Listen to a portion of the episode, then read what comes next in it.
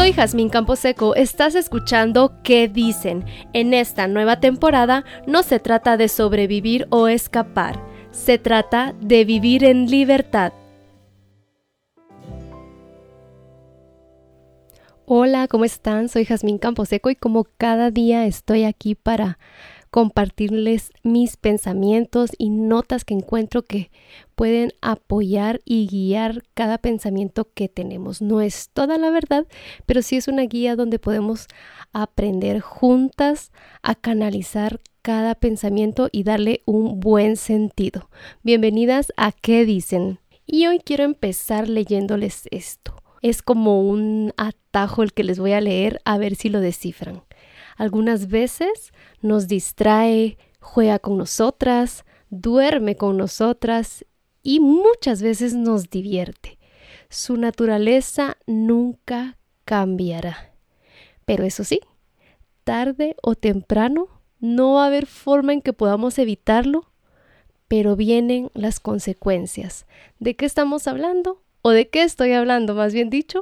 De las malas decisiones que muchas veces tomamos y sin darnos cuenta nos involucramos voluntariamente en ellas. Y es que esto suele suceder porque, pongámoslo como un ejemplo, una fotografía, ya ven que ahora con la tecnología podemos hacer maravillas con la tecnología, con esta plataforma digital, ese modo de poder colocar la piel tan tersa, la expresión de los ojos tan vulnerable o tan atrayente.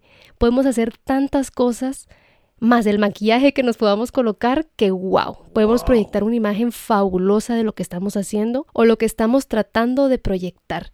Pero lo cierto es que como hablamos en el capítulo anterior, por más que querramos pintar las cosas de alguna forma bonita, por más que querramos aparentar si nuestro interior y nuestras acciones están basadas en mentiras, nada de eso nos va a ayudar a poder proyectarnos de una manera bonita, saludable, generosa, no vamos a poder proyectar confianza, ni siquiera nosotras mismas vamos a poder creer lo que estamos haciendo. O sea, en pocas palabras, lo que estamos viviendo es la palabra engaño. Estamos viviendo un engaño de quién somos realmente y queremos disfrazar de muchas maneras las cosas malas que hacemos o las malas decisiones que hacemos de tal manera que no nos sintamos mal. Empezamos a disfrazarla con que de repente viene el espíritu y de verdad te, te confronta y te dice que no, pero tú te sientes tan bien, te sientes tan feliz, te diviertes tanto, te gusta,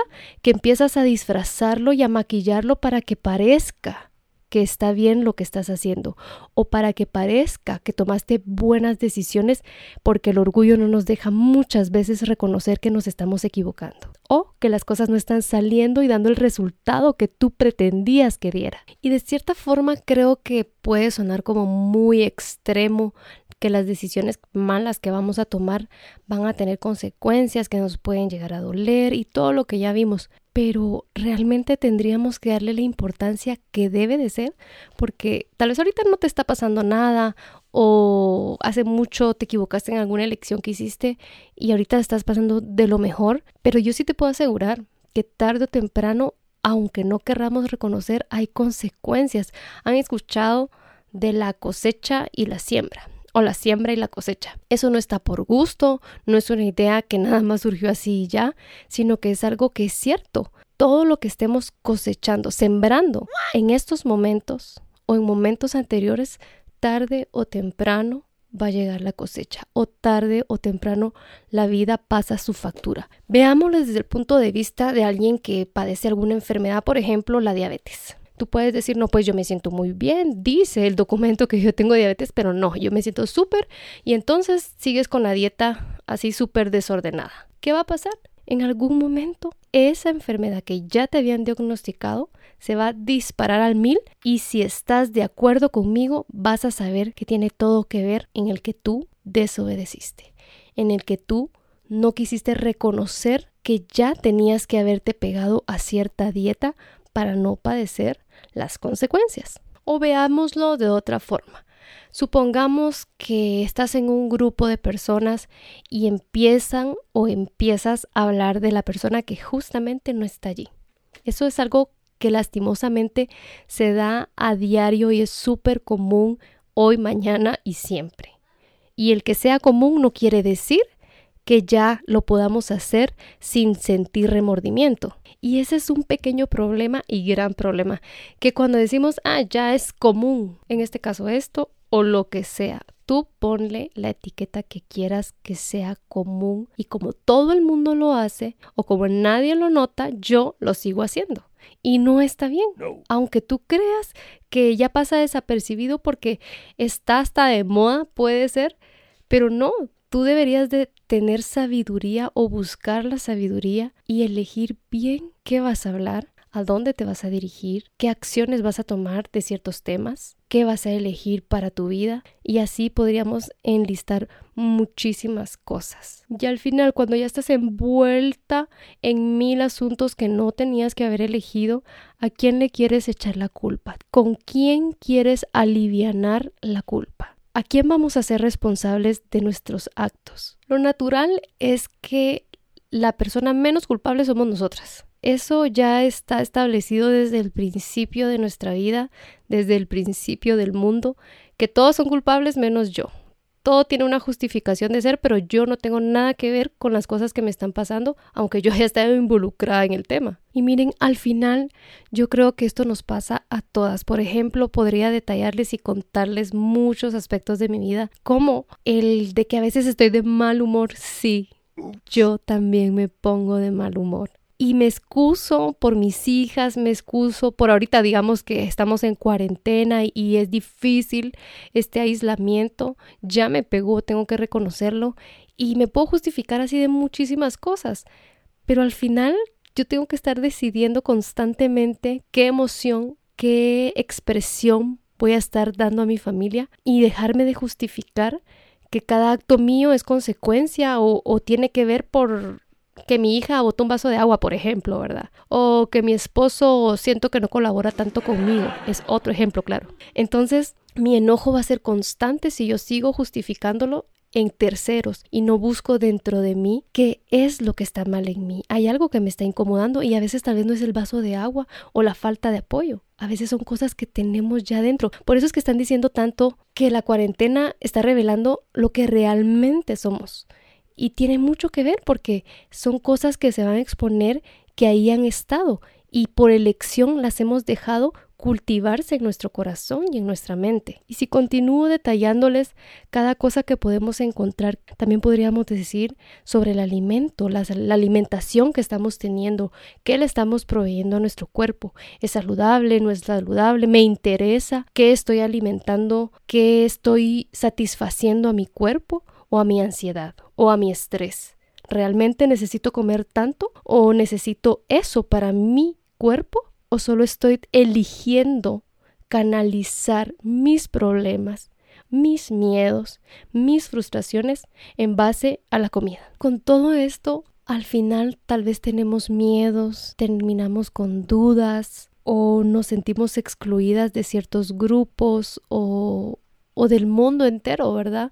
Ya no te sientes vista igual porque tú te conoces o ya no estás cómoda con tu cuerpo porque has comido demasiado o ya no estás cómoda en relacionarte con otras personas porque sabes que no eres lo que aparentas ser con otras personas y en tu casa eres otra absolutamente diferente y ya no vas a estar tranquila en otros lugares porque tú sabes que no eres esa persona que estás reflejando, o al menos lo que pueden ver los demás. Pero si traigo el tema de la culpa es porque es normal que nos sintamos culpables. No nacimos perfectas, no estamos en un mundo perfecto, estamos en un mundo que constantemente vas a encontrarte con malas decisiones. Y cuando te digo que vas a encontrarte con malas decisiones, no es que se te van a poner el camino y van a decir, tómame, tómame. No, vas a tener la oportunidad de elegir qué vas a hacer, nuestra vida constantemente son decisiones.